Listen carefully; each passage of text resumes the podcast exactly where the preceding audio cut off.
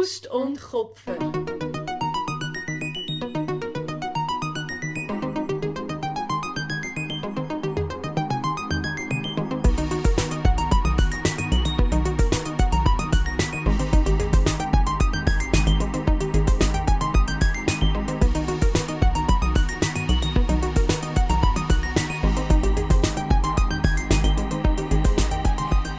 Herzlich willkommen zu der allerersten Folge Faust und Kopfer im 2022. Oh, Hammer! Wir haben gerade mega müssen lachen, das hat mich mega abgelenkt.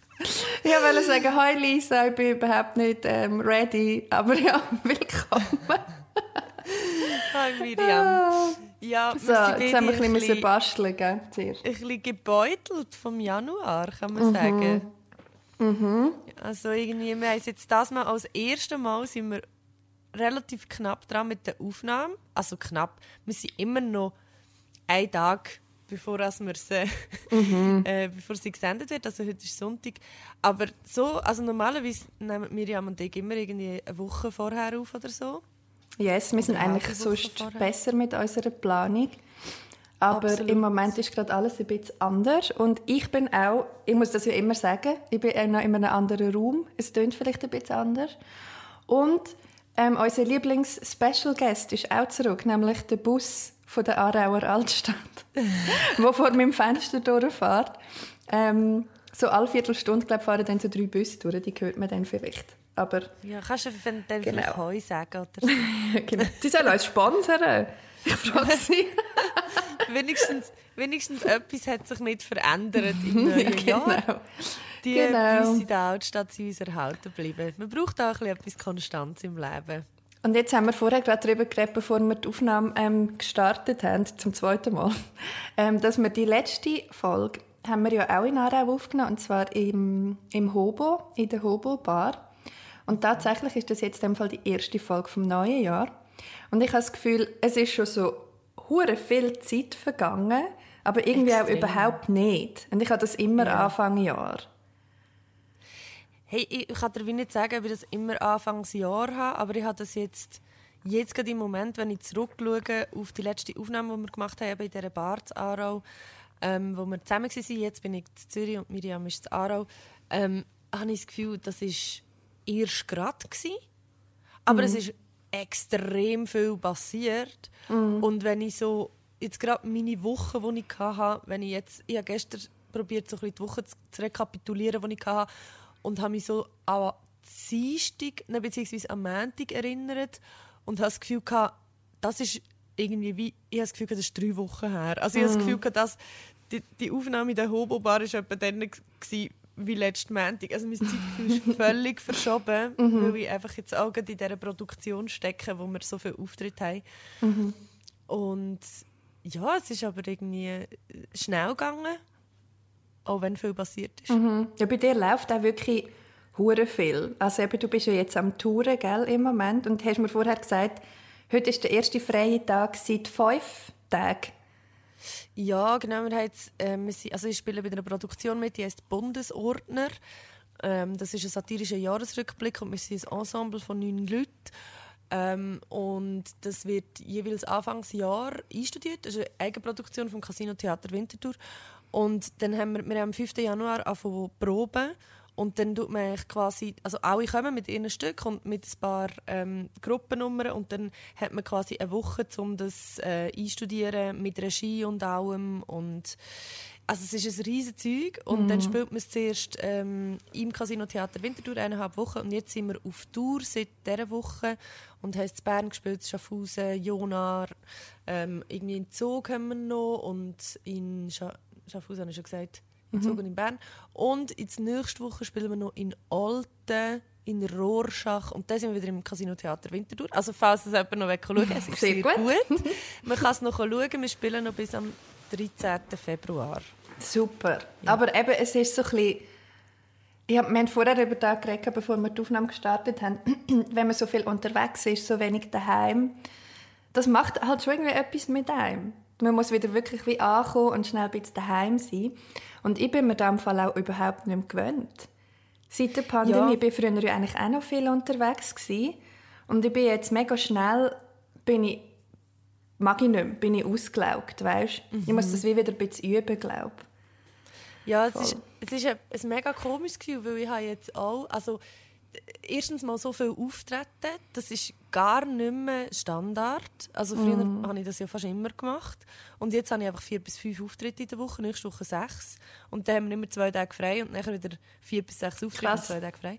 Und das ist eigentlich recht cool, weil es, weil es immer das gleiche Stück ist. Oder? Man bekommt eine krasse Routine. Ähm, und das macht mir eigentlich auch Spass und keine Mühe.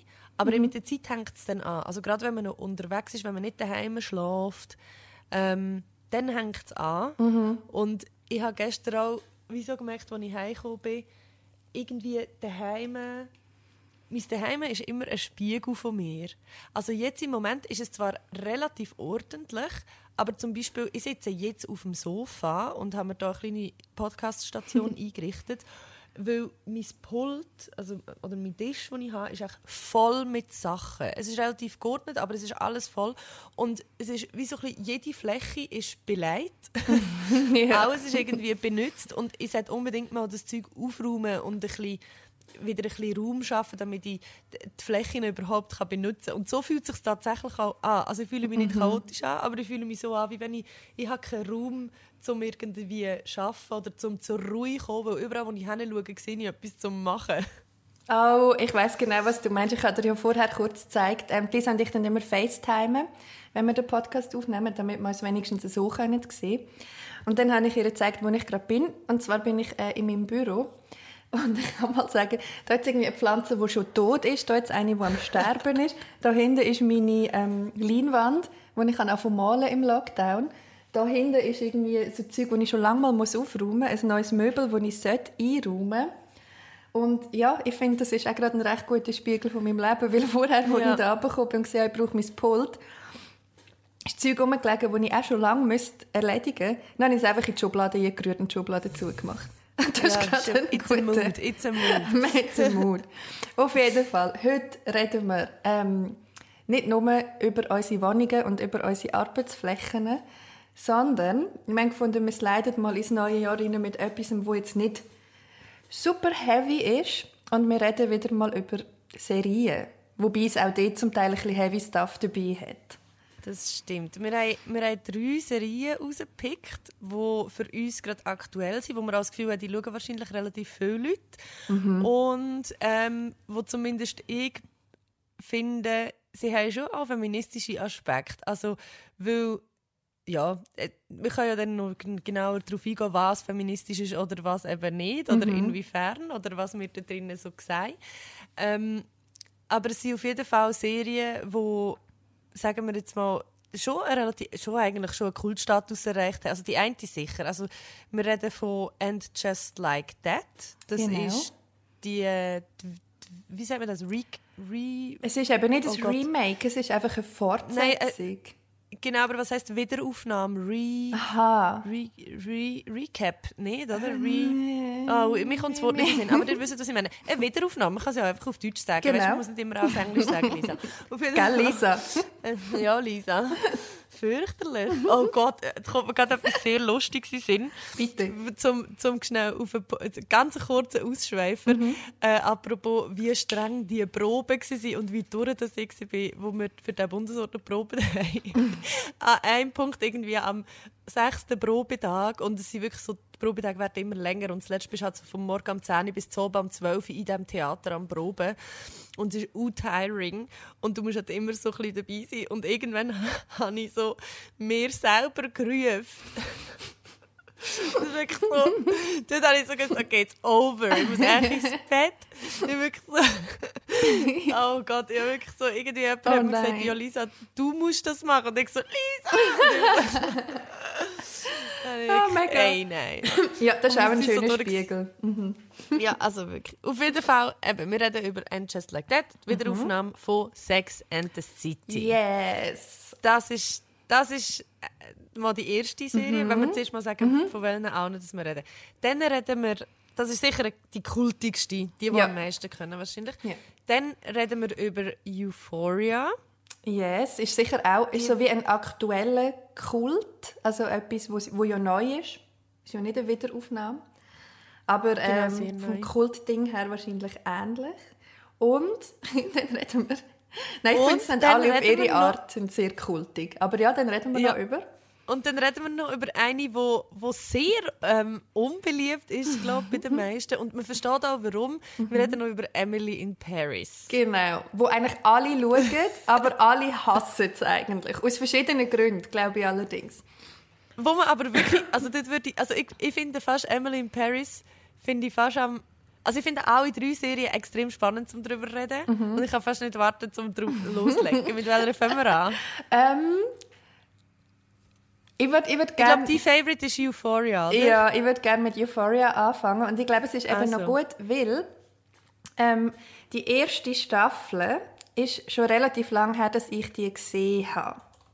Und wenn ich es richtig verstanden habe, dann hast, bist du mega up-to-date im Moment. Also du hast alles gesehen.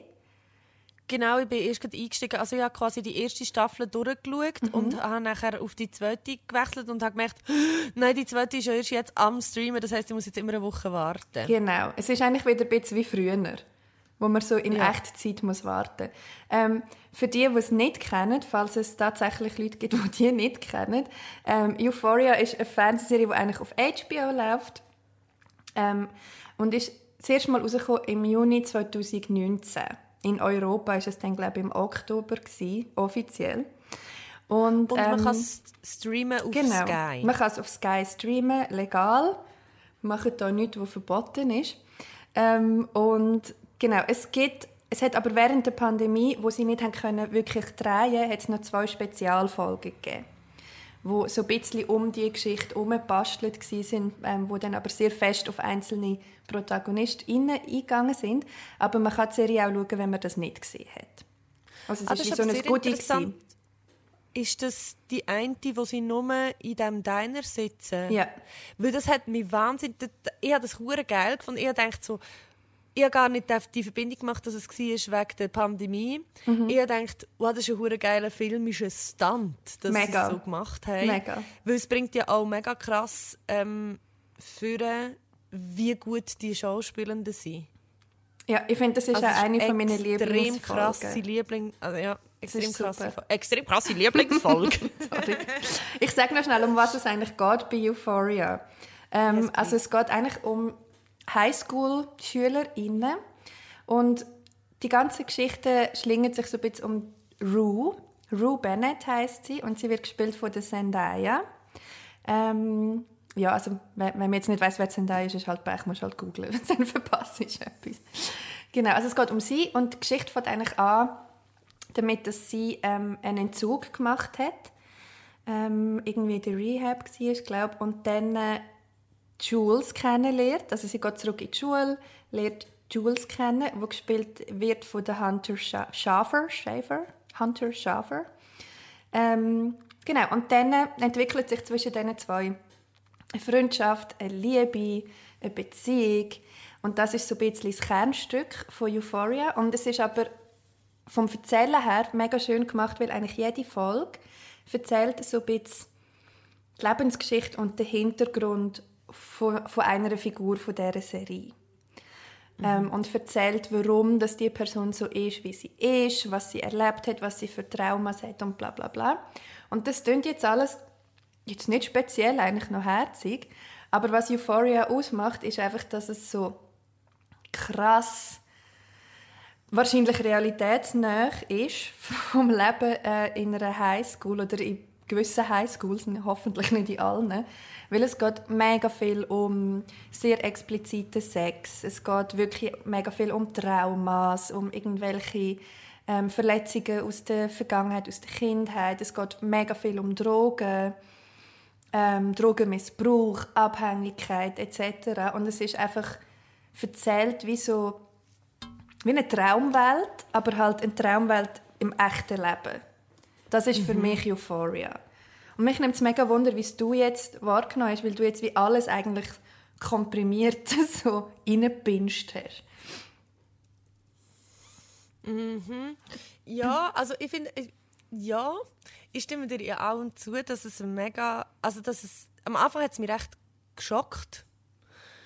Im Sinn von, auch, also die ersten paar Folgen hatte ich wirklich so Backflash in meine Jugend, weil, weil ich das Gefühl habe, es wird ja alles so extrem erzählt. Und mhm. ich, für mich, ich, bin, ich habe auch irgendwie mit meinen, mega, mega mit meinen Traumas zu kämpfen in meiner Jugend.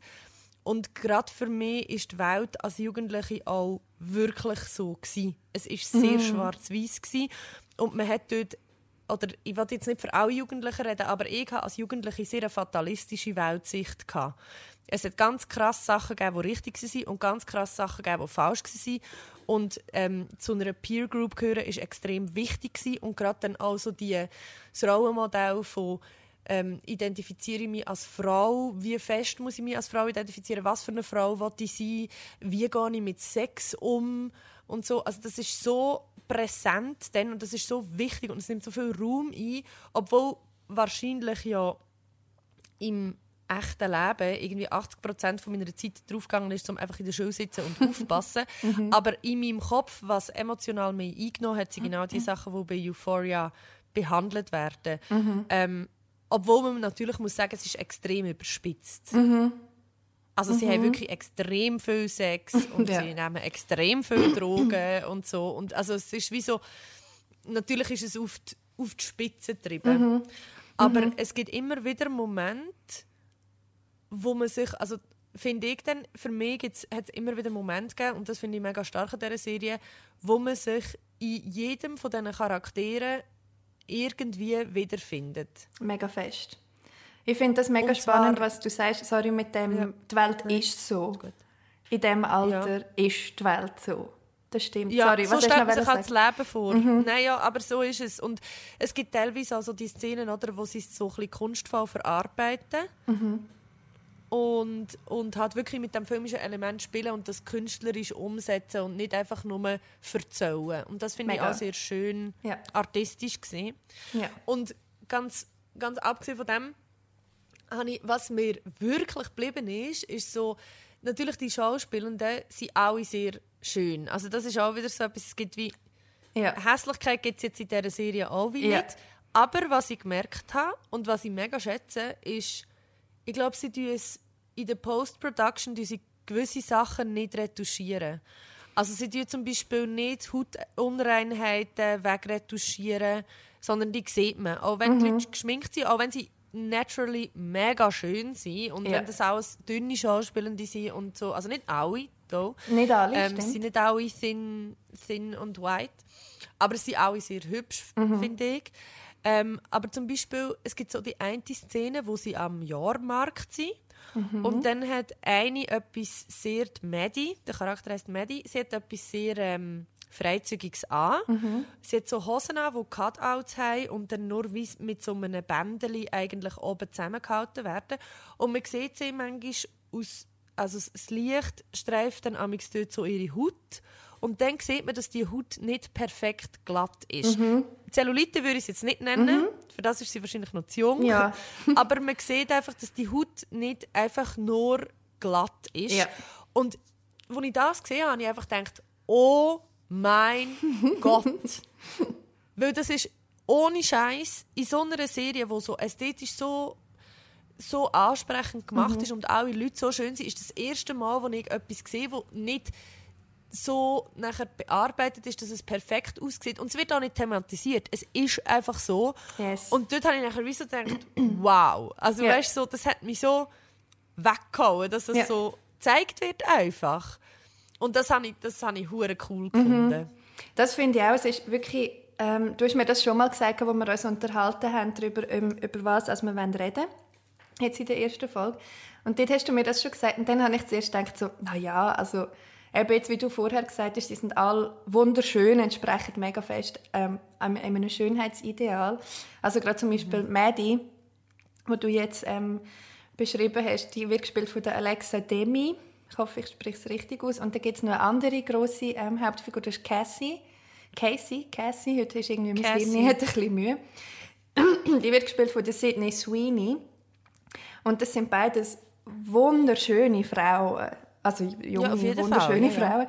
Und dann habe ich zuerst gedacht, so, hm. aber es stimmt mega, was du sagst. Sie sind, eben, sie sind schön, sie entsprechen voll einem Ideal.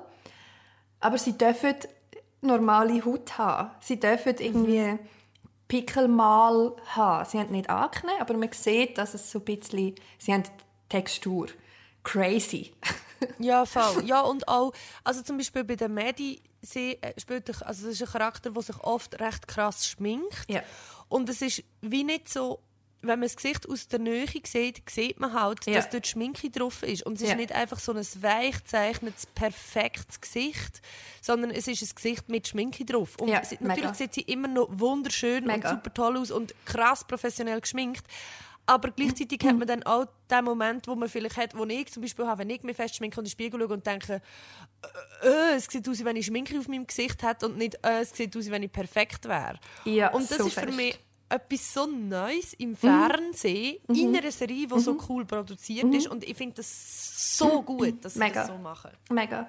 Ich glaube, ähm, es ist auch mega wichtig, weil ich glaube, es, es schauen ja jetzt vom Alter her sicher auch mehr Millennials, viel älter weiß ich nicht, ob es dort wirklich noch wird, aber ich glaube, weil es halt auch gerade targeted ist für so jüngere Leute wie mir, auch, ja. ist das so wichtig und so gut. Und ich finde es aber auch so krass, wie man sich das nicht gewöhnt ist. Ein kleiner Exkurs zu dem. Ich bin ja jemand, der ähm, sehr gerne auf YouTube so ähm, Schminksachen schaut. Also ich schaue sowohl mhm. Leute, die sich schminken, so Tutorials, als auch Leute, die sich professionell mit dem auseinandersetzen. Ähm, und es gibt einen, der heißt James Welsh, dem folge ich auf YouTube und der tut auch so TikTok-Tutorials, ähm, wie tut wir reagieren auf die, weil er ist ein mhm. Professional mhm. Make-up Artist. Und er macht wirklich ganze Videoreihen darüber, wie krass das ist, dass auch Brands auf TikTok oder auf Insta oder wo auch immer Filter brauchen, um tut einfach ähm, airbrushen. Weißt, wenn sie einen neuen ja, genau. Concealer mhm. zeigen oder so. Mhm. Und dass man tatsächlich merkt, ähm, gerade bei jüngeren Leuten, ähm, da gibt es irgendwie ganze Reddit-Threads, wo es darum geht, wie kann ich meine Poren verschwinden. Also effektiv wegmachen. Mhm. Ich will keine mhm. Poren mhm. haben. Ey, deine Haut kann dann nicht mehr schnaufen. Das ist, das ja. ist auf deiner Haut. Du hast halt Poren, das, ja. das ist so. Und das finde ich so crazy, was da für eine Entwicklung passiert ist. Völlig surreal, aber natürlich ist mir klar, warum. Und darum, zum, zu Euphoria zurückzukommen, finde ich es eben auch geil, dass dort einfach die Leute sehen wunderschön aus, aber sie sehen in diesem wunderschönen Universum irgendwie normal aus wie man halt Absolut. aussieht als Mensch. Voll. Und, Und etwas, ich glaube, ja. ja. ähm, ich ich habe es mega gut gefunden, wie du vorher gesagt hast, man erkennt sich in fast jeder Figur ein bisschen oder ein Teil. Und eine mhm. Szene, die mir sorry, mega geblieben ist, die war aus der ersten Staffel, ist, wo Maddie ähm, wie soll ich das sagen, sie tut sich wie vorbereitet darauf, mit jemandem Sex zu haben. Oh ja. Und sie schaut und für macht das, so Sachen nachher. Mhm, sie schaut für das Pornos, also Hardcore-Pornos, was auch mega gut abgehandelt wird, das ganze Thema in dieser Serie. Ähm, schaut für das Pornos und macht wie die Darstellerinnen nach. Also sie mhm. übt die, die Haltung, sie übt die Reaktionen von diesen Frauen. Sie, sie tut eigentlich Proben. Ja, wie eine man Rolle. eine gute Liebhaberin ist, ja. schaut sie halt ab und macht quasi die Positionen nachher. Genau, so aber zum im, genau, so. sie beugt dann so den Rücken oder übt so das Stöhnen und so und mhm. macht das ja aber für ihn. Also sie mhm. schaut ja dann nicht ein Tutorial, wie kann ich am besten squirten, was soll ich ihm beibringen, dass er mir das kann nein, machen. Nein, es geht nicht um sie. Es geht ja, um ja, es ihn. Geht um ihn. Mhm. Das ist etwas, was mir um mega geblieben ist. Genau, es geht um Performance, um das Bild mhm. gegen außen. Ja, ja, und so Sachen, eben so Sachen wie, wie, wie das, gibt's, finde ich, gibt's in, mega, also gibt's in mega vielen Szenen, dass man sich wieder erkennt. Also ich würde sagen, ähm, es gibt so, gerade bei der Cassie, ähm, erkenne ich auch äh, äh, so ein ganz starkes Muster wieder von äh, oder sie ist sexuell sehr freizügig, hat mit vielen verschiedenen Männern Sex, leidet unter dem und auf eine Art, weil sie für das geschämt wird. Mhm. Aber sie ist, also sie gilt irgendwie so als, als ja, easy zu haben. Und gleichzeitig ist sie aber eigentlich mega ein weicher Mensch und sucht auch fest Liebe und Anerkennung und verliebt sich in jeden Mann, wo sie irgendwie Sex hat mit dem. Und das hat dann mehr auch, da habe ich gedacht, wow, das ist schon auch sehr... Ähm, also ich kenne das von mir in meiner Jugend. So, und, und auch man erkennt sich so in anderen äh, Zweifel für verschiedene Charaktere wieder. Ich finde zum Beispiel auch die Lexi ist äh, super Nebencharakter, Mega. wo ich mich je länger, je mehr auch drinnen wieder erkenne, wo ich irgendwie finde, es ist ein hure cooler Charakter, ist mega äh, gut gezeichnet und nicht einfach so plakativ. Also es hat für jeden Charakter, jeder Charakter hat irgendwie eine Tiefe. Und das finde ich recht toll. Vielleicht können wir, ich, ich habe eigentlich noch eine recht gute Überleitung zum, zu «And Just Like That». Mega gut, mega gut. Aber da, ist das, hat das mit der. Lexi zu tun oder darf ich noch schnell etwas sagen, was ich auch noch mega gut finde an Euphoria? Ja, du doch du noch etwas sagen. Okay. Nachher, ähm, Machst du drüber? Okay. Nur Nur, es ist nur ganz, etwas ganz Kleines, aber ich finde, es ist positiv zu erwähnen, dass ähm, die Hunter Schaffer, die, wo Jules spielt, ist, also Jules ist in der Serie eine Transfrau, also eine transjunge Frau. Es wird nicht mega krass überthematisiert, aber du weißt es wie über den Charakter. Und die Schauspielerin ist auch eine Transfrau. Und ich finde, das sieht man noch zu wenig und ich wollte das einfach noch als positiv erwähnen. Wow, also es geht ein bisschen ähnlich, in die ähnliche Richtung. Also ich finde zum Beispiel in Euph- Euphoria wird sehr ähm, wahrheitsgetreu und ohne eine grosse oder größere Sache daraus zu machen, werden sehr viele verschiedene Geschlechtsidentitäten und sehr viele verschiedene sexuelle Orientierungen thematisiert. Äh, und zwar so, dass es schon wichtig ist, aber auch nicht so, dass nur die ganze Zeit darüber geredet wird in einer sezierenden Art. Also Mega. es ist sehr fest so, wie es im Moment tatsächlich, oder wo, wie ich mir vorstelle, dass es für die Jugend im Moment tatsächlich ist.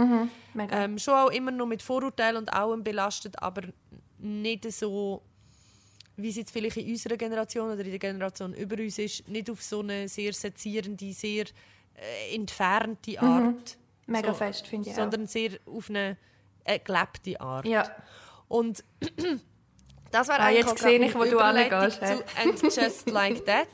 Weil einer der grössten Kritikpunkte an, dem, an dieser Wiederaufnahme von «Sex and the City» ist ja, dass sie ähm, krampfhaft, also eben in diesen Kritiken wird es gesagt, dass sie probieren krampfhaft alle ähm, momentanen ähm, Themen, was Geschlechtsidentität, Race, ähm, was sexuelle Orientierungen und so angeht, dass sie das wie probieren, so ein bisschen krampfhaft zu thematisieren und dass sie alles probieren noch reinzunehmen ähm, und dass es aufgesetzt wird. Jetzt würde ich gerne wissen, was ist deine Oh Meinung mein Gott. dem?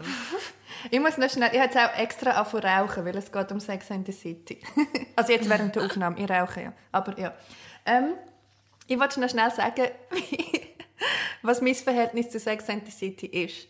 Und zwar glaube ich, es ist ein bisschen, ein bisschen cringe, um das zu sagen, aber es ist halt nun mal so, dass es ich glaube, keine Serie gibt, die mich so nachhaltig geprägt hat wie Sex and the City.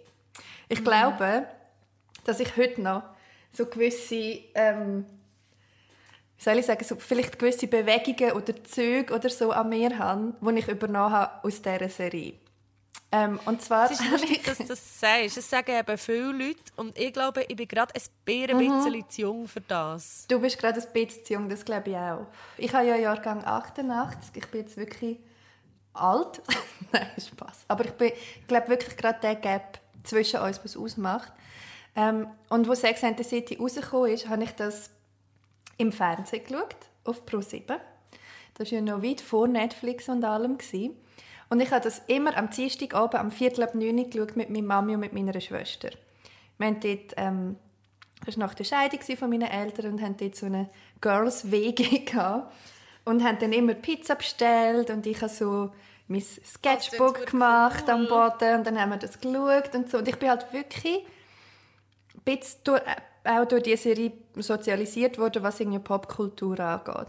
Und für mich ist das super gewesen, dass du einfach Frauen siehst, die über Sex reden im Fernsehen.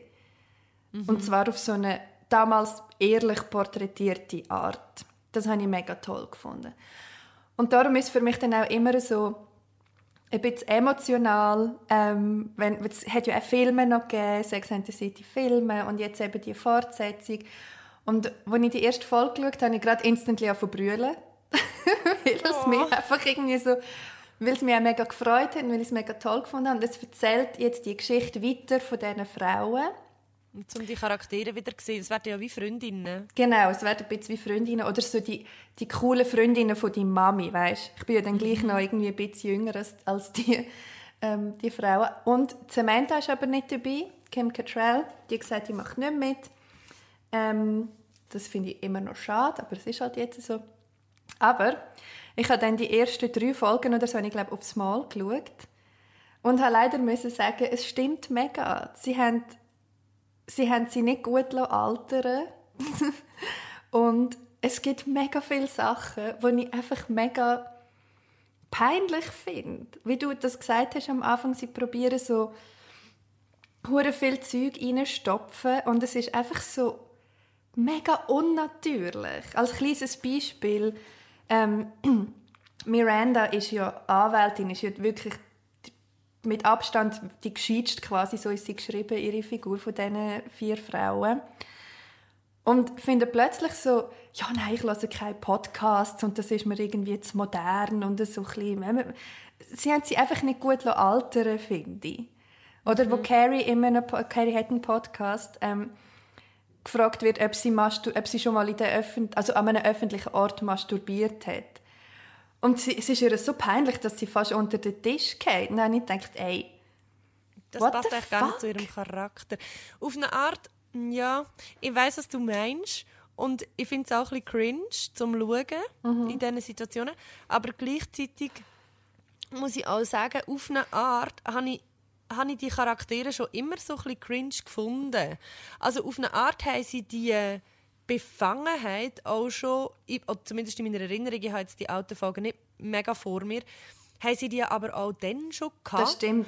Und auf eine Art habe ich das Gefühl, sie sind ja doch immer noch ein Abbild von ihrer Generation. Also ich kann mir wie gut vorstellen, dass die Leute, sie sind jetzt nicht so geschrieben, dass sie hure coole 55-Jährige sind, aber sie sind so geschrieben, dass sie 55-Jährige sind, die mega fest wei cool sein und es mhm. vielleicht nicht mehr so richtig hinbringen. Und das finde ich zwar cringe zum Schauen, aber auf eine Art ist es doch auch konsequent. Ja. Weil, ich meine, ähm, man kann vielleicht sagen, eben die Miranda, ähm, das ist jetzt ein Spoiler. Also für alle, die es noch schauen wollen, müsst ihr ja. jetzt irgendwie 15 Sekunden für skippen. Achtung, ähm, Spoiler. Die, die Miranda ich probiere es möglichst spoilerless irgendwie zu sagen, damit es nicht hure schlimm ist. Aber sie, sie hat quasi ähm, fängt etwas an mit einer non-binären Person. Und die non-binäre Person, die geht zum Beispiel, das finde ich so, der Charakter finde ich eigentlich gut geschrieben. Mega. Weil sie, die non-binäre Person geht sehr gut, ähm, also sagt sehr gute, sehr gescheite Sachen und ist auch recht entspannt im Umgang mit solchen Sachen. Ist übrigens auch dann die gleiche Person, die einen Podcast hat mit der Carrie. Mhm. Aber dann ist die non-binäre Person auch noch Stand-up-Comedian. Mhm. Und da muss ich jetzt sagen, es gibt die Szene, wo die Person auf der Bühne steht und etwas erzählt und die mhm. Leute im Publikum verrecken mhm. und finden es hure geil, aber das, was die Person auf der Bühne macht, ist wirklich so du denkst so, ja, das, also auf einer echten Bühne würde das halt nicht funktionieren. Also mhm. du würdest halt einfach dort stehen und reden, aber du mhm. wärst niemals so berühmt, du würdest niemals so mit Rockstar. dem irgendwie so ein Rockstar werden, weil das, was du erzählst, ist echt das, was alle queeren Leute auf Instagram jeden Tag posten. Mega also, guter das, Punkt. Dort habe ich dann wie so gefunden, hey, okay, aber gebt euch doch wenigstens ein bisschen Mühe. Ja, das habe ich nicht so gut gefunden, mhm. wie sie das ähm, porträtiert mhm. haben dort, weil ich so das Gefühl hatte, ja, es ist ein bisschen irgendwie tut er zwar auch thematisieren und aufnehmen, was ich grundsätzlich ein, ein, gut, ein gutes Ding ist, weil es ist etwas, was sie auch nicht ausblenden können, oder? Mhm. Also mhm. Es, es, es, es, passiert ihnen ja. Mhm. Mega. Diesen Charakteren, sie sind schon in der heutigen Zeit. ähm, aber gleichzeitig ist es wie so, die Themen, wie sie eingebracht werden, finde ich auch nicht so schlecht, aber wie sie unterfüttert sind, finde ich nicht ja. gut. Das finde ich ein mega gutes so Stichwort. Holy Stereotypen Ja, von Diversität, die dann so ab und zu wie so aufploppen. Aber Und ich das finde ich schwierig. Das finde ich ja mega. Und ich glaube, es stimmt mega, was du gesagt hast vorher. Es ist wahrscheinlich einfach die, konsequ die konsequente Weiterentwicklung davon, wie sie halt sind. Also das sind alles ähm, weiße Cis-Frauen, nicht alle ganz hetero immer, aber aus der Ober aus Mittel- bis Oberschicht. Also die sind auch reich. Ja, die sind vor allem, irgendwie, vor allem, genau, jetzt, das habe ich auch noch so gedacht, man, sie sind ja auch einfach fucking rich. Also, Ja. sorry, aber Ja, wie lebt zum Beispiel, die, ähm, oh, wie heißt sie? Die mit der, nein, die mit den dunklen Haar. Charlotte. Ah ja, ist mir gerade entfallen, Entschuldigung. Äh, Charlotte ist ja so, ist ja ultra upper class bitch. Also, Mega, Entschuldigung. mega, mega. Ja, mega. Aber was ich eben auch noch, ähm, also ja, ich glaube einerseits ist es die konsequente Weiterentwicklung davon, wie sie gsi sind. Und auch, sorry, ich habe hier noch einen spontanen Gast mit dem Büro. Ähm, und auch Carrie ist ja zwar Sexkolumnistin gsi, das macht sie ja nicht mehr, sie hat ja dann. Bücher geschrieben, aber ist auch immer ein bisschen, in lack of a better word, ein bisschen verklemmt gsi. Zwar ist es neu und irgendwie revolutionär, dass Frauen über Sex geredet haben, aber ich weiß noch, sie zum Beispiel, gut, das hast du damals vielleicht auch nicht so können zeigen, aber sie hat immer den BH bei Sexszenen oder es ist immer so ein bisschen, sie hat sich auch nie so richtig getraut, explizit über Sex zu reden und so. Das ist auch gut, dass es so einen Charakter gibt, aber neu ist dann natürlich konsequent. Also, es ist Dass sie nicht kann darüber finde, reden, wo ist sie auch masturbiert. Früher, ja, sie ist auch früher schon verklemmt. gewesen. das stimmt. Und darum muss ich auch sagen, also auf eine Art, der Charakter, der mir am besten gefällt hat, war halt Samantha. Gewesen, und die ist jetzt Ja. nicht mehr dabei. Ja, und mega. sie wird auch nicht hure gut ersetzt. Also es gibt dann irgendwann taucht ein anderer neuer Charakter auf, Sima. Und die ist Ja. auch recht cool. Ähm, aber hat einen anderen Charakter als Samantha. So ein Mhm. bisschen von der Art her wesens, wesensähnlich, würde ich sagen. Aber es ist halt nicht Samantha. Und ich finde schon auch, dass es Samantha auf eine Art auch gebraucht hat. Natürlich war sie auch mega überzeichnet, gewesen, aber es hat sie schon auch gebraucht. Und mir hat es Wunder genommen, wie sie Samantha hätte altern Ja, mega fest. Ich finde das gerade ein gutes Beispiel, dass du ähm, Sima heißt sie. Ja, Hm, glaub es. Ähm, wo reingebracht wird. Und zwar ist das eigentlich lernt sie Carrie kennen, weil sie glaube Immobilienmaklerin ist, Maklerin Mhm. und dann ihres ihres Apartment verkauft. Und Sima hat ähm, indische Wurzeln, wenn mich nicht alles täuscht, wird das so geschrieben in der Serie. Und es gibt noch ein paar Frauen, die vorkommen, die nicht weiß sind. Ähm, Und das ist auch noch spannend, in Anführungszeichen, wie sie umgehen mit dem Thema. Ähm, weil eben, du hast ja am Anfang gesagt, das Thema Race wird immer wieder aufgenommen. und es gibt ein paar Szenen, wo ich einfach, ich ja fast nicht können schauen, weil ich es so peinlich gefunden habe. Ja, aber die eine, wo die wahrscheinlich ist es Miranda so. mit ihrer Professorin. Es gibt so eine Szene. Oh mein Gott, Miranda hat, eine- hat, hat eine Professorin, die schwarz ist. Und sie geht dann in das erste Seminar und schon im ersten, in der ersten Sitzung im Seminar blamiert sie sich komplett, weil sie so über, über irgendwie überfreundlich sein oder so. Und eigentlich tut irgendwie werden sie so bei einer Sicherheitskontrolle angehalten und dann probiert sie auch wieder so tut sie so, ist sie so mega drüber. Also so, Ja. es ist dann so White Savior mäßig Mega und es fest. ist so unangenehm zum Schauen. Mega, und mega. dort habe ich aber auch wie so gedacht ähm, ist es irgendwie es ist es ist so ein Cringe-Moment, dass ich einfach denke, eigentlich ist es schon noch gut gemacht, aber es ist halt etwas, Mhm. was man nicht gerne schaut. Es ist halt wie so fast schon Comedy, aber Mhm. nicht, es ist dann nicht genug lustig, um wirklich lustig zu sein. Es ist einfach nur unangenehm. Also ich habe wirklich geschrauen, wo ich, oder die, die erste Szene ist, wie sie den ersten Kurs hat mit dieser Professorin. Ja. Nein, das sage ich jetzt es geht nicht. ja immer noch weiter. nicht. Man denkt immer Es- so, es hört nicht «Heb auf.» deine Fresse, sag einfach nichts mehr, bitte. Aber das muss ich im Fall auch sagen, das ist einfach Miranda. Das ist extrem Das stimmt, konsequent. das ist voll ihr Charakter, ja.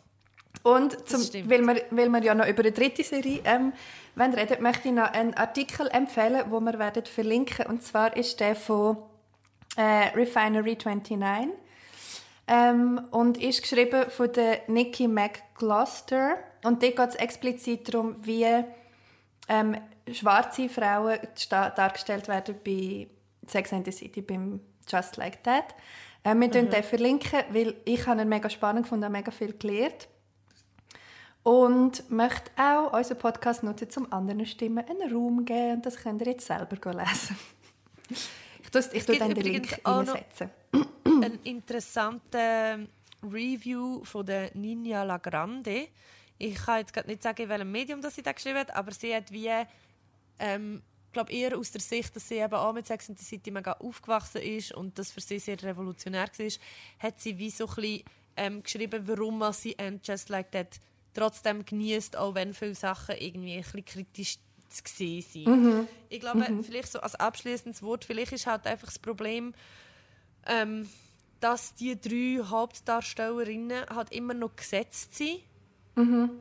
Oder dass, dass sie es nicht nicht so fest verändert haben, als dass mhm. irgendwie oder es sind halt irgendwie wie Figuren, die geschrieben wurden sind in einer anderen Zeit mhm. und ohne den Charakter zu krass zu verändern, bringt man sie fast nicht oder sie haben es irgendwie nicht geschafft, sie elegant mhm. ins Heute zu bringen, mhm. Mhm. ohne die Kerneigenschaften der Charaktere irgendwie ja, wegzulassen. Mhm. Das und vielleicht ist es darum eben gut. Weißt Weil sie wären wahrscheinlich so heute. Das stimmt eben schon. Ich muss auch ganz ehrlich sagen, das, also es tut mir leid für alle, die, die Sex in the City lieben, so, aber ich hatte Carrie schon immer recht unsympathisch. ja, eh, es ist Ride or Die. Mega I, fest. I, I don't like her. So, ja, ja. Ich finde, Sie ist ja nicht likable. Ich, ich finde ihren Style scheiße. Sorry. ich finde, meistens hat sie komische Sachen an, die ich nie würde anlegen würde. Schau, ich bin ein Virgo, ich sehe das natürlich anders. und, und, ich, und ich finde, sie ist extrem prüd und langweilig und heteronormativ. Mega. Und das habe ich schon Mega. damals gefunden. Mega. Ähm, und wirklich, ich habe am meisten anfangen mit der Miranda und der Samantha. Mhm. Mhm. Und ja, sie ich, ist auch egozentrisch. Ja, also und Carrie ist auch so ein bisschen auch ein bisschen arrogant und, mhm. und einfach so und auch mega stuck up. Also, mega. Und ich wollte jetzt niemandem, alle, die sie lieben, I, I get you und so, aber es, also für mich ist es wirklich, ich, ich, identifiziere mich mit der Carrie nur insofern, dass ich gerne schreibe, aber mhm. auch, dass sie dann immer hat müssen mit uh, I wondered. I couldn't help but wonder. I couldn't help but wonder. Es ist immer so, oh, also, ich, ich weiß nicht. Also bei mir, ich, ich finde Carrie wirklich, ich habe Carrie damals unsympathisch gefunden, ich finde sie immer noch unsympathisch. Tatsächlich finde ich sie, ah, und da können wir vielleicht auch noch darüber reden, äh, der Big stirbt. Und yes. wie Trauer gezeigt wird. Carrie hey, brüllt ja. kein einziges Mal. Also es ist wie so, nicht wirklich, klar, ja. es wird ja. thematisiert und es geht ihr schlecht, sie kann nicht schlafen ja. und man, man sieht auch wirklich, dass sie traurig sein mhm. Aber Entschuldigung, ich bin gerade durch eine Trennung durchgegangen ich habe also mir ist es verschissener gegangen als in dieser Serie Hure. dargestellt. Mega also es ist wirklich so ein bisschen, sie zeigen nicht mal jemanden mit einem grusigen Gesicht, wenn sie ja. brüllen. Also, mega. Und, und da finde ich wie so, hey, aber bisschen mehr Realität ja, mega fest. wäre schon easy gewesen. Mega fest. Oder eine Therapie, Stunde mal, weißt du? Ja, wäre ja auch etwas, so was man könnte... Genau. Auf jeden Fall haben wir jetzt aber auch gerade eine gute Überleitung, ähm, weil wir reden auch noch ganz kurz über Emily in Paris. Oh, ich freue mich so über das reden. Und die Überleitung funktioniert gut, weil die Idee zu der Serie stammt äh, von Darren Star. Der Darren Star ist ein Regisseur, Produzent und Drehbuchautor und der hat auch bei Sex and the City mit, mitgeschafft. Hm. Also haben wir da unsere Überleitung und jetzt reden wir über Emily in Paris und ich freue mich so. Weil ich oh, habe so ja. Hate gewatcht. Ich sage ganz kurz, um was es geht, falls man das noch nicht weiß.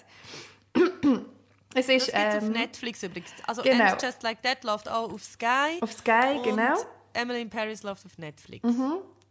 Und die erste Folge ist rausgekommen Anfang Oktober 2020.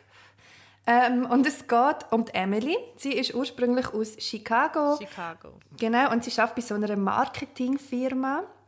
Für Luxusmarken. Und, genau, für Luxusbrands. Und ihre Chefin äh, wird schwanger und kann die Stelle bei der Tochterfirma in Paris dann nicht antreten. Darum schickt jetzt Emily. Das ist eigentlich schon die ganze Geschichte. Also die Emily lebt dann dort und schafft dort und erlebt dann dort wahnsinnig aufregende Abenteuer. Und Also es, ist geht einfach echt darum, nur dass cringe. eine Amerikanerin in Frankreich Genau. ist. Es geht echt Um darum, eine Amerikanerin in Paris und Franzosen sind ach so anders als Amerikaner. Und so Französisch und so Paris. Und um das geht's. ah ja, genau. Und es gibt noch eine weitere, ähm, eine weitere Parallele zu Sex and the City. Und zwar Kostüm. Das Kostümdesign. Was ja auch immer ein Thema ist. Ähm, bei Emily in Paris und auch bei Sex and the City ist von der gleichen Person. Und zwar von der Patricia Field. Ah, wirklich? Mhm. Weil das ist interessant, weil bei Emily in Paris, und das ist jetzt wirklich so, also, also ich weiß gar nicht, wo man soll anfangen aber es ist auch so, also die Charaktere sind erstens hure plakativ. So. Zweitens, die Storyline ist extrem unglaubwürdig. D- Drittens, es, es passieren so viele so klischierte Sachen. Es ist eigentlich, sie ist ein wandelndes Klischee aus Amerika. Ja. Ähm, irgendwie, sie ist auch immer, sie ist immer gut gelaunt. Sie ist nie Mhm. beleidigt, sie ist nie traurig. Ihr Freund macht dann mit ihr Schluss. Er hat eigentlich sollen von Chicago auf Frankreich Genau. Mhm. läutet ihr an, sie machen per Telefon Schluss. Und für sie voll ist es easy. einfach so, ja, okay. Und der halt. Es passiert echt wie nichts. Ah, okay. Und dann hat sie natürlich einen huren hotten Nachbar, der schon das erste Mal, wenn er Türen aufmacht, Ja. weißt so, ah, this is gonna be the thing. Und das wird Ja. dann natürlich auch. Und das Und, ist der, ähm, da, das ist der Gabriel, gespielt von äh, Natürlich. Lu Lukas Bravo. Lu Und Lukas. natürlich kann er wahnsinnig gut kochen und ist Koch in einem Restaurant und Ja. hat mega hohe moralische Standards Ja, und so. mega. Und natürlich lernt sie nachher eine kennen und das ist dann zufälligerweise dem seine Freundin und so. Und das wird nachher aber auch noch ihre Freundin und es Genau, das ist Lily- Lily Collins. Nichtsdestotrotz, nichtsdestotrotz macht die Serie Spass zum Schauen. Mega. Ich liebe Weil es. es einfach ist, du kannst es einfach, erstens ist es eine Serie, die einfach kannst schauen kannst. Du musst wirklich nichts studieren. Weniger Ja. als gar nichts. Ja. Zweitens werden trotzdem die Reaktionen von dieser, von dieser Emily sind oft Reaktionen, die du selber auch hast, Mhm. obwohl sie immer ein bisschen die bessere Version ist von, von, von allen Personen. Sie macht ja immer alles richtig. Ja, sie macht genau. sehr selten Fehler. Genau. Also, Also aus ihrer so, Sicht natürlich. Ja, ja, genau. Aber es ist, So. wie so, es ist sehr nachvollziehbar, also, was sie macht. Mhm. Sie handelt oft so, wie man, wie man es moralisch sollte machen Mhm. Also so selbst, selbst du ihr alle sagen, ja nein, in Paris haben alle Leute Affären und so, du Genau. kannst ja gleich etwas mit dem anfangen. Wenn er eine Freundin hat, Genau. sagt sie so, nein, ich will nicht, dass du mir mit deinem Roller heimfährst, ich nehme jetzt ein Taxi. Das etwas, was ich zum Beispiel nie in meinem fucking Leben gemacht habe, wenn der Dude vor dem Hotel auf mich wartet, eine Stunde lang, zu mir, oh scheiße, jetzt habe ich das Mikrofon umgeschossen. Oh Gott. So viele Emotionen. Ja, Emotionen. Aber sie ist dann sehr konsequent in dem, was ja auch Das toll stimmt. ist. Aber sie ist wie so ein bisschen per perfect, perfect person. Ja, sie ist halt eine. American in Paris. Ah, und sie lernt nie Französisch. Sie probiert es. Natürlich nicht. Sie probiert es so ein bisschen und sie macht dann einmal so einen Kurs, wo natürlich auch ein mega hotter Dude. genau. Oh Gott, Wirklich, aber nein, ich bin es ist doch eine. Frau, die das gibt. Ja, ja, aber sie lernt dann dort natürlich auch einen hotten Dude kennen. In dem Aha, Kurs. ja, natürlich. Ja, ja, sie lernt ja überall immer Hot Dudes kennen. Genau. Das ist natürlich... Ich habe natürlich... Ich, ich bin dann auch so... Das ist so eine Serie, die ich schaue und so denke... Wenn das Leben nur so einfach wäre, Mega. wenn ich nur in eine neue Wohnung ziehen und mein Nachbar wäre zufälligerweise der hotteste Dude ever. Ever. Und kocht auch noch mega gut. Und ist mega ja, natürlich. gut Und im dann hat noch Bett. ein Restaurant. Nachher ladet er mich ein. Nachher lerne ich zufälligerweise beim Blumenkaufen jemanden kennen, der eine hure krasse Galerie hat und nächste Ja. Woche gerade eine Vernissage von einem krassen Künstler und mich dann einladet. Und dann habe ich dort noch...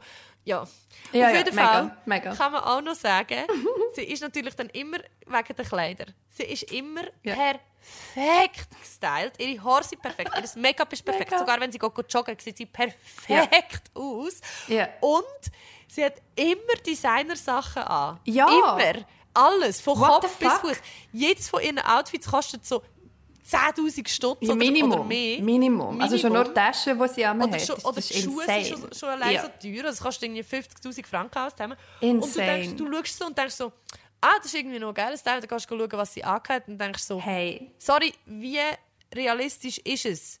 mega. Es ist so gezeichnet, sie- dass sie dort hingeht. Sie hat einen Marketingjob in einer Marketingfirma Ja. ja. für Luxusprodukte. Aber Ja, toll. dort verdienst du nie so viel Geld, dass du so viel Zeug kannst leisten Nein. Plus, sie wohnt in einer Wohnung, wo irgendwie Dusche nicht funktioniert Ja. und so. Weil, oh mein Gott, in Frankreich ist alles mega alt. Ja, genau, genau. Genau, in Paris ist alles mega Oh. alt und mega trashy und mega grusig. Und äh, ja, ja, ja. Aber ich liebe es. Ich habe es so gerne geschaut. Ich, has- ich, Also ich, ich freue mich also, schon, wenn ich es muss schon sagen, die, die Serie, sie macht einfach hure viel Spaß. Mhm. Die Serie ist so ein bisschen wie ein gutes Schlagzeug. Es ist safe ungesund. Es hat Zeug drin, wo nicht willst wissen woher es kommt. Mega. Aber es ist mega farbig, es macht Spaß zum Anschauen, es ist fein, es gibt dir einen Sugar Rush. Mega fest. Und, ich habe es geliebt. Und, und nachher hast du nichts mehr davon, es ist nicht nachhaltig, aber es ist einfach toll. Und es ist toll und du geniessest es irgendwie. Ja, und ich schaue es so, ich muss nicht überlegen. Und auch nachher, also das haben wir gemerkt, ich habe mal eines ziemlich lang das binged und am nächsten Tag habe ich gedacht, ah, ich muss mich irgendwie ein bisschen stylischer anlegen, ich mich ein stylischer anlegen. Und habe dann etwa zwei Stunden lang Kleider durch anprobiert und gewusst, was ich anlegen soll. Und zuletzt bin ich zu spät gekommen. Ich liebe, dass du das erzählst, weil so ist es mir gegangen, als ich angefangen habe, Sex and the City zu schauen. Obwohl, und ich finde es mega lustig, weil du vorher gesagt hast, dass du findest, Carrie ist immer so scheiße angelegt. Ich finde, Emily ist kein einziges Mal gut angelegt. Ich hasse ihre Outfits. Ich hasse es. Ich weiß nicht, wer, also mal, ich weiss ja, wer es gemacht hat. Und darum ist es so lustig. Weil, ich, weil mich, mir, mir das bei Sex and the City passiert ist und jetzt die fucking Looks, Mann, das ist einfach nichts. Ich finde, die Emily, die die Freundin ist vom, vom Gabriel oder die Ex-Freundin, ist Ja. tausendmal besser angelegt, weil sie ist natürlich die Pariserin, also beziehungsweise auch noch Engländerin, aber so. Ich finde ihre Also mir gefällt natürlich besser. auch nicht alles. Also gewisse Looks finde ich also what the fuck. Aber es gibt wie Sachen, die ich einfach mega toll finde. Und natürlich, es hat so, einisch hat sie so eine, einen Anzug an, also einen Rock und äh, ähm, äh, wie sagt man, So ein Kittel quasi. Und, das, und es ist so kariert und sehr Das farbig. schwarz-weiß. Ah, ich Nein, weiß sehr welches. farbig. Ja, und ich ich, habe das welches. nachher gegoogelt und es gibt ganz viele Seiten, wo so die Looks von Emily in Paris Ja. ja. nachschauen und sagen dir, von was es ist. Und natürlich das ist etwas von einer Vintage-Marke, die es nicht mehr gibt. Ja. Thanks for nothing. Ja.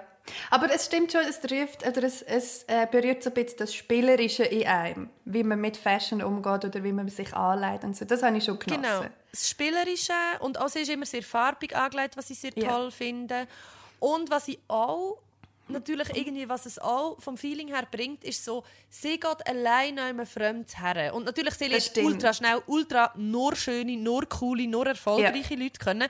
Genau, nachher lernt sie noch so eine kennen, die ursprünglich aus China kommt. Und Stimmt. natürlich ist ihr Vater irgendwie der Erfinder vom, vom Reissverschluss. Das ist so und geil. sie ist so unendlich reich, aber sie hat sich entschieden, zum, zum nicht in China zu bleiben, sondern in Frankreich Nanny sein. Ich meine, schon allein diese Storyline ist einfach nicht, nicht glaubwürdig. Sorry, Ich nicht liebe es. glaubwürdig. Ich liebe es so fest. Ah, und was auch, das Erste, was ich gedacht habe, ist, oder etwas vom Ersten, ich bin ja ab und zu auch schon in Paris gewesen. Ich bin mittlerweile wahrscheinlich irgendwie 35 Mal in Paris oder so. Und ich kann nicht Ich mega gut in Paris, Französisch. ich muss unbedingt mal auf Ja. Paris. Ja, Man kann ja also jetzt mit dem wirklich alle. Mit dem Taschenweh. aber ich kann nicht mega gut Französisch, aber so nach dem zweiten Tag, wenn ich da bin, dann geht es eigentlich einigermaßen. Mhm. Aber darum weiß ich, wenn du dich so fest sträubst, Französisch zu reden, nicht nur da, du redest auch noch einfach konsequent Englisch. Niemand würde mit dir reden. Ja, Leute hassen dich. Ja. Das Aber ist das, was mich am Beispiel- meisten nervt. Was ich auch komisch finde, ist zum Beispiel, ihre Chefin in Paris ist ja so ein Arschloch. Und sie wird Ja. halt nie besser. Nein, Nie. sie ist einfach so die klassische Klischee-Pariserin. Ja. So.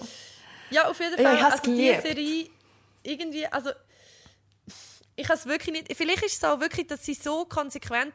Du weißt halt auch, was du bekommst. Du Mhm. weißt von Anfang an, du schaust die erste Folge und du weißt, okay, das ist eine Serie, die kümmert sich nicht um Diversität groß. Sie kümmert sich nicht um irgendwelche aktuellen wichtigen Themen, ab und zu ein bisschen Feminismus so, Mhm. aber nur, wenn es gerade reinpasst. Es geht in dieser Serie um, um gar nichts Authentisches. Es ist nur einfach pleasing. Pleasing Mega. the eye, pleasing Mega. your dream. Es ist Mega. etwas, was du nie willst können erreichen und es ist mega hoch. Es ist wie ein hochglanzpoliertes. Magazin, Mega wo fest. du weißt, so, es ist so irreal, aber es ist wie so eine, es ist wie so ein Schundroman vom Kiosk. Mega fest, mega fest. Ui.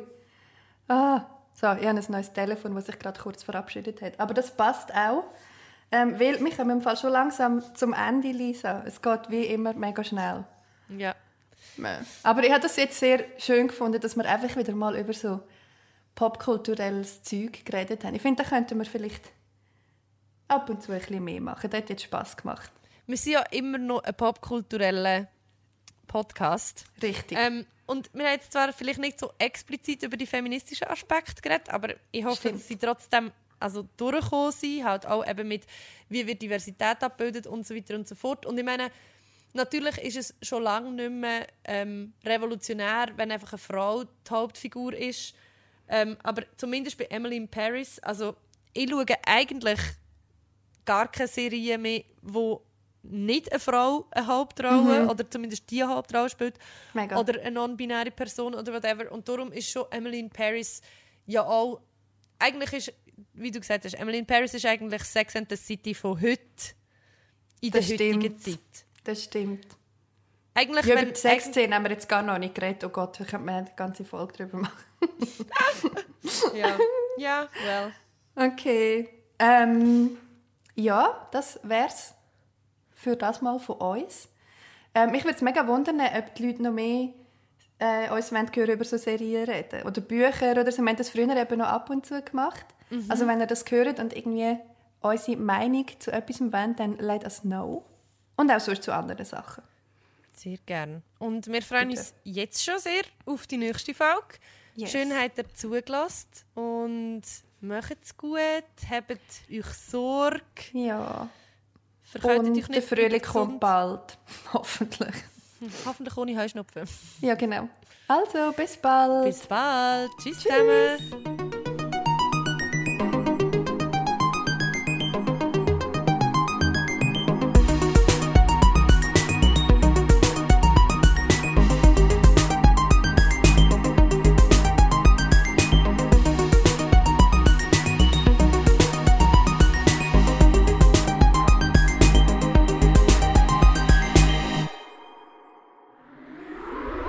Das ist ein Kanal K Podcast. Jederzeit zum Nachhören auf kanalk.ch oder auf deinem Podcast App.